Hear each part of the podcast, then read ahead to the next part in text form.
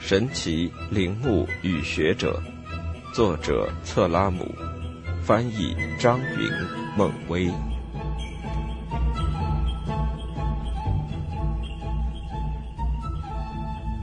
第七章：麦西尼梯灵斯和神秘岛。一八七六年，五十四岁的施里曼开始在麦西尼挖掘。一八七八至七九年，他在菲尔绍的协助下。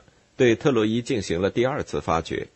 1880年，他在荷马笔下的第三座黄金之城——奥尔霍麦诺斯揭开了密尼阿斯宝库的面纱。1882年，他和德普菲尔德一起第三次来到特洛阿斯展开挖掘。两年以后，开始在梯林斯挖掘。我们已经熟知的一幕再次发生：梯林斯城堡的墙体暴露在地面上。曾经的一场大火将石头烧成石灰，粘合石头的粘土也因此烧制成了真正的砖。于是，考古学家认为这些断墙才原是中世纪的遗迹。希腊向导也声称，在梯林斯看不到什么与众不同的东西。不过，施里曼还是相信古代作家的说法，满腔热情地在那里挖了起来，结果竟毁掉了科菲尼翁一位农民的荷兰群种植园。并且不得不为此偿付二百七十五法郎的罚金。梯林斯是传说中赫拉克勒斯的出生地，他那坚实的城墙在古代被视作奇迹。根据帕萨尼亚斯的记载，它可以跟埃及的金字塔相媲美。据称，传说中梯林斯的国王普洛托斯招来七个独眼巨人为他修砌城墙，随后其他地方纷纷仿建，首当其冲的便是麦西尼。以至于欧里比得斯把整个阿尔戈利斯地区称为巨人国。施里曼锲而不舍的挖掘，终于发现了一座古代宫殿的墙基，其规模令此前所有发现都望尘莫及，也不由让人对那个建造了这座王宫的史前民族肃然起敬。整座城堡形同堡垒，雄踞于一座石灰岩山崖之上，城墙有长二至三米，高一米。厚一米的巨石砌成，城堡总高度是十六米，底层只是用作杂役房舍及旧棚，墙体厚度为七至八米。统治者居住在城堡的上层，那儿的城墙厚度最多达到十一米。遥想当年，城堡里驻守着全副武装的勇士，随身兵器叮当作响，又会是一番何等壮观的景象！荷马史诗中虽然提到过很多宫殿。但是在发掘出这座城堡之前，人们对他们的布局一无所知，因为莫涅拉俄斯、奥德修斯和其他统治者的宫殿早已灰飞烟灭，也没有留下一丝痕迹。即使是特洛伊的普利阿摩斯城堡，从它的遗迹中也无法再看出昔日的结构。然而，在这个地方，通过考古发掘，荷马笔下的一座宫殿重又昭现天日。这里有廊柱大厅和圆柱。有筑有祭坛的侍从厅，有包括过厅和穿廊的正殿，甚至还辨认得出荷马史诗中英雄们沐浴及涂抹膏油的洗澡间。这里，在施里曼的铁锹之下，《奥德赛》中描绘的画面有了直观的依托，诸如足智多谋的英雄重返家园、求婚者穷奢极侈的宴席，以及大厅内的血腥屠杀。不过，另外有一些东西更加引人注意，那就是出土陶罐及壁画的风格。施里曼很快就觉察到，这里发现的所有陶器，不管是花瓶、陶罐，还是其他的陶制容器，都跟他在麦西尼找到的有相似之处。他进而明确指出，他们同样类似于其他考古学家在阿辛纳、纳夫普利翁、艾莱夫西斯以及若干岛屿上的发现。克里特岛就是这些岛屿中最重要的一座。施里曼不是在麦西尼的废墟中发现过一个鸵鸟蛋吗？不过最初他把这东西当成了雪花石膏花瓶。这难道不是跟埃及有关吗？他在这儿不是发现了公元前十五世纪由腓尼基人带到图特摩斯三世宫廷的那些是有所谓几何图案的花瓶吗？于是他著文详加解释，并试图以此证明，他发现了一个起源于亚洲或者非洲的古代文明圈，一个存在于希腊整个东海岸的文明，它涵盖了爱琴海的大部分岛屿，很有可能这个文明的中心就在克里特岛。今天我们把这个文明称作克里特迈锡尼文明。施里曼最先意识到它的存在，真正发现它还要留待另一个人去完成。王宫中所有的房间都抹上了石灰，每一面墙都会有带状圆式壁画，壁画下端大多镶有一道黄蓝相间的色带，沿齐眉高处绕饰一周，将墙面拦腰截为两段。壁画之中有一幅极为引人注目，蓝色的背景上会有一头强壮的公牛。身上有红色斑点状花纹，以进攻之势高高跃起，怒目圆睁，野性毕露，尾巴高高竖起，宛如挥动中的鞭子。公牛上还立有一个人，姿势很奇特，半似跳跃，半似跳舞，一只手还抓住公牛的犄角。施里曼在《提林斯》一书中引用了一位博士的观点，此人名为法布里丘斯，他这样解释说。于是人们大概能够想到，牛背上的人可以解释为骑师或者驯牛师，他正跃上狂奔中公牛的背部，以展示自己的娴熟技艺，就好像《伊利亚特》非常有名的一段文字中提到的驯马高手。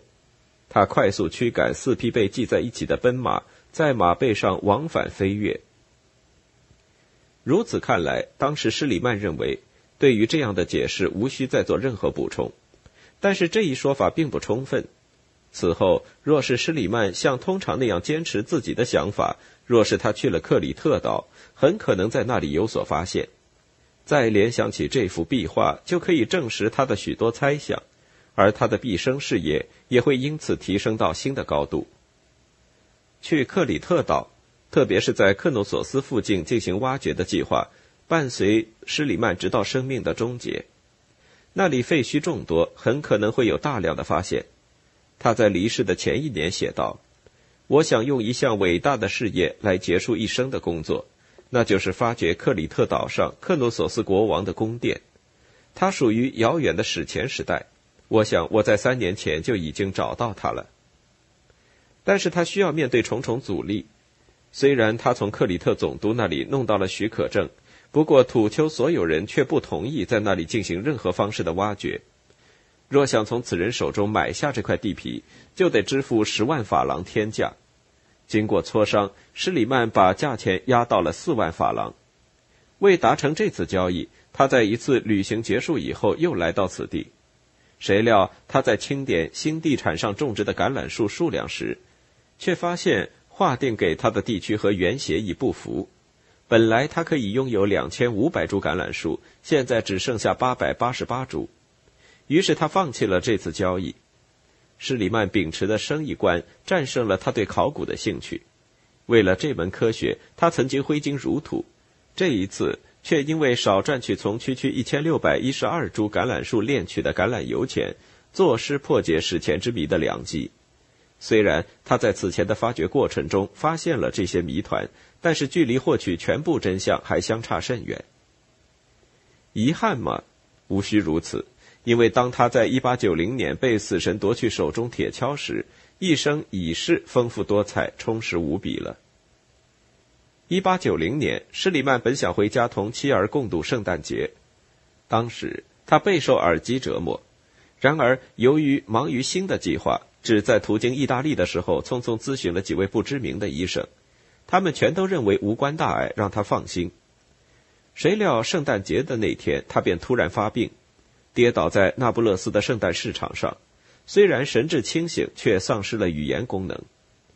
有同情心的人把这位百万富翁送进了医院，但被拒绝接收，又把他送往警察局，在那里搜遍全身，才找到一位医生的地址，当即请他前来。医生向众人解释了施里曼的身份，要求雇一辆马车来运送他。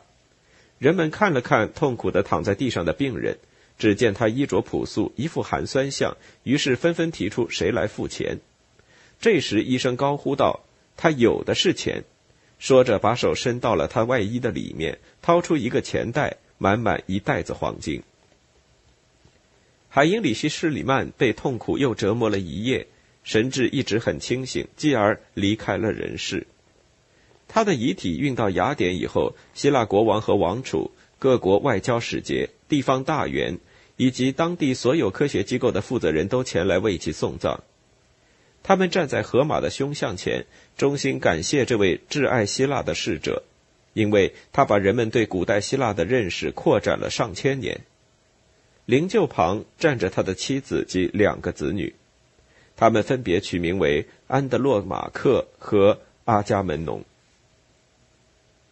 阿瑟·埃文斯出生于1851年，施里曼去世时，这位杰出的英国人时年39岁。如果说施里曼在古老的历史图谱中发现了一道神秘的裂缝，那么他就是将这个裂缝挤进弥合之人。埃文斯跟施里曼属于截然相反的类型，他先后就读于哈罗公学、牛津大学和德国哥廷根大学，逐渐对难以辨识的文字产生了兴趣，发现了促使他前往克里特岛的字符。他前往那里旅行，并且于1900年开始在当地进行发掘。1909年，埃文斯被聘为牛津大学史前考古学的教授。在成为科学权威的道路上，他走得缓慢但平稳。终有一天，他的名字前面得以冠上“爵士”一词。他获得无数荣誉。1936年，还被授予珍贵的英国皇家学会科普利奖章。简而言之，他的性格和经历都与游历四方、狂傲不羁的施里曼截然不同。但是，他的研究成果也十分有趣。他从理论上对那些令他特别感兴趣的字符做出解释。他此番前往克里特岛，就是为了证实这一想法。他并没有打算逗留太久，但是当他漫步在这个小岛，看到曾经令施里曼着迷的大量废墟和遗迹，也不由为之吸引。于是有一天，他把阐释神秘字符的理论抛到一边，拿起铁锹。这一年是一九零零年。一年以后，他宣称要把有助于科学研究的全部发掘成果公诸于众，至少还需要一年的时间。不过他错了，事实上，二十五年以后，他仍在进行挖掘，位置恰恰是当年他并不认为需要久留的地方。跟施里曼一样，他也是追寻着传奇和传说中的记载进行发掘。同样跟施里曼一样，他也挖出了宫殿和宝藏。他就像是为施里曼的绘画配上了画框，同时自己也绘制了其他画卷的草图，只是尚未着色。他将铁锹插入克里特的土地，刺向了一座神秘之岛。